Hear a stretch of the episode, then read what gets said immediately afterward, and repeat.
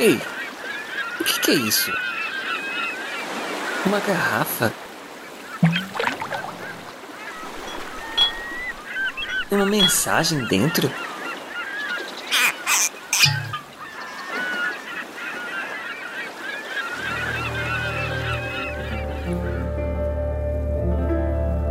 Você está ouvindo a Deriva Podcast com histórias para ouvir e pensar.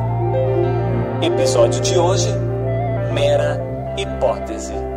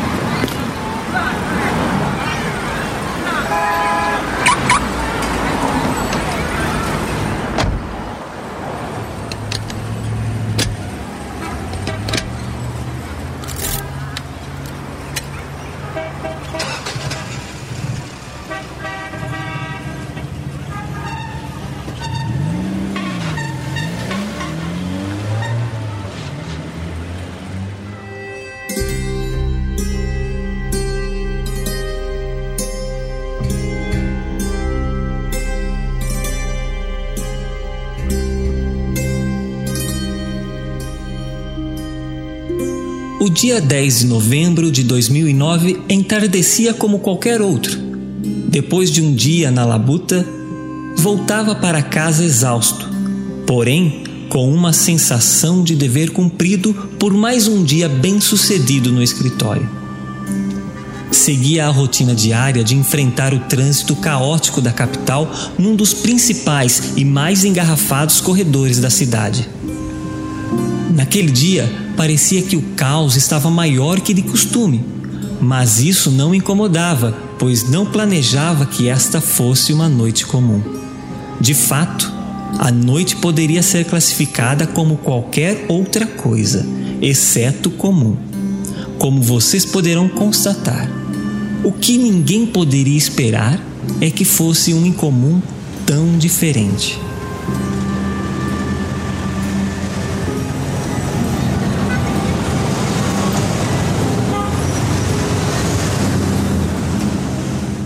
Na mente pecadora, um plano já estava sendo desenhado em seus detalhes.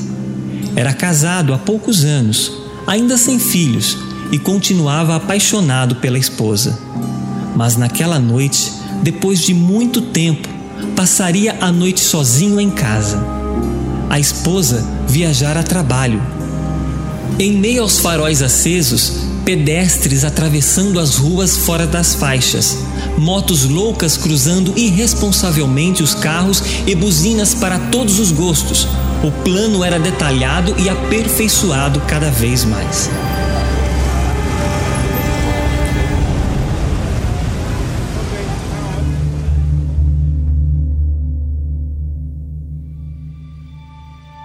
A noite sozinho em casa prometia sem a presença da esposa, estaria livre para gastar horas se deleitando com pornografia, como há muito tempo não fazia. Mas a mente não planejava tranquila. Sendo cristão, sabia que o que estava para fazer só tinha um nome: pecado.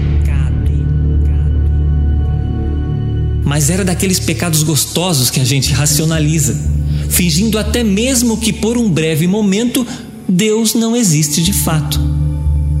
A vontade mesmo era procurar o serviço de uma mulher de verdade, dessas do ramo, mas não tinha coragem. Sabia que isso seria adultério e, sendo assim, uma questão muito mais séria, impossível de conviver.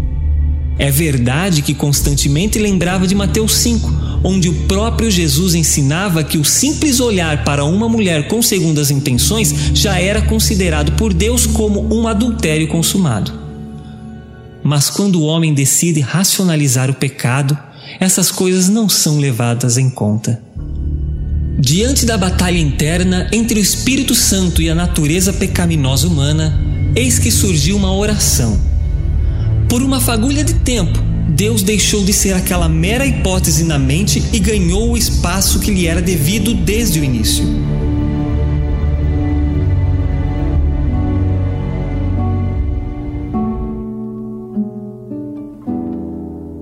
Deus, você mesmo disse em 1 Coríntios 10, 13: Não vos sobreveio tentação que não fosse humana, mas Deus é fiel e não permitirá que sejais tentados além das vossas forças. Pelo contrário, juntamente com a tentação, vos proverá livramento, de sorte que possais suportar. Pois bem, você está vendo aqui que estou planejando pecar contra você e preciso da sua ajuda para não seguir adiante. Se você existe mesmo, por favor, se mostre de maneira evidente e promova esse livramento que você prometeu.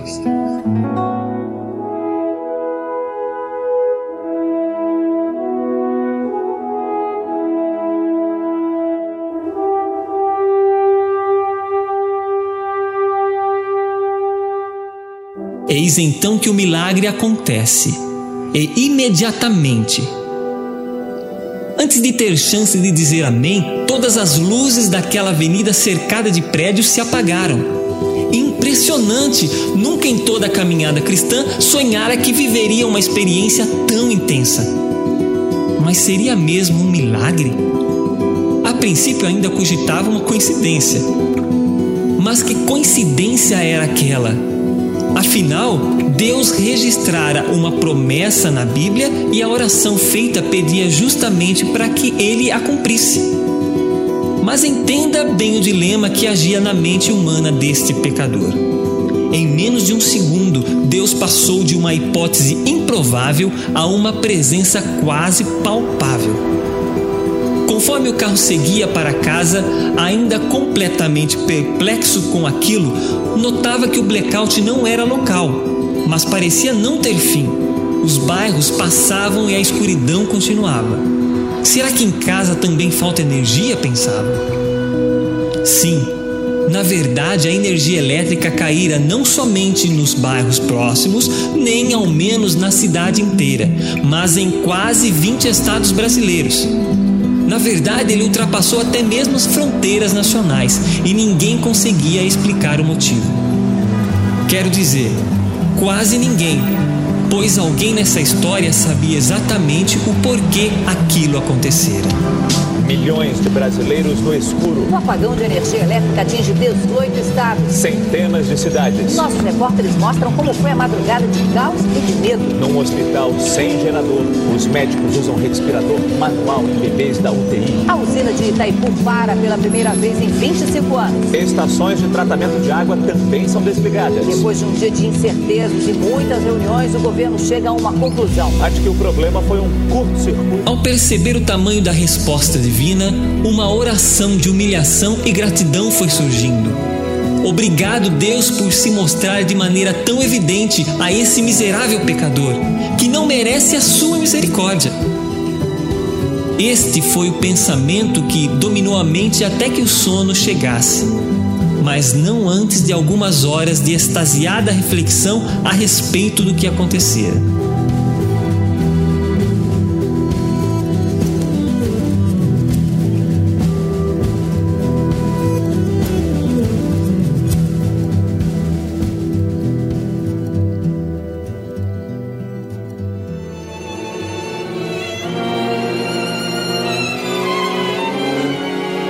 Por fim, a calmaria chegou. E assim como acontecera com os hebreus depois da milagrosa travessia do Mar Vermelho, o êxtase deu lugar à mesmice da vida, e Deus novamente perdeu seu espaço, voltando a ser tratado como uma mera hipótese. Tanto que naquela mesma manhã, aproveitando a ausência da esposa em casa e o retorno da energia elétrica, alguém se deleitou algumas horas com pornografia, até notar que já se atrasava para o trabalho.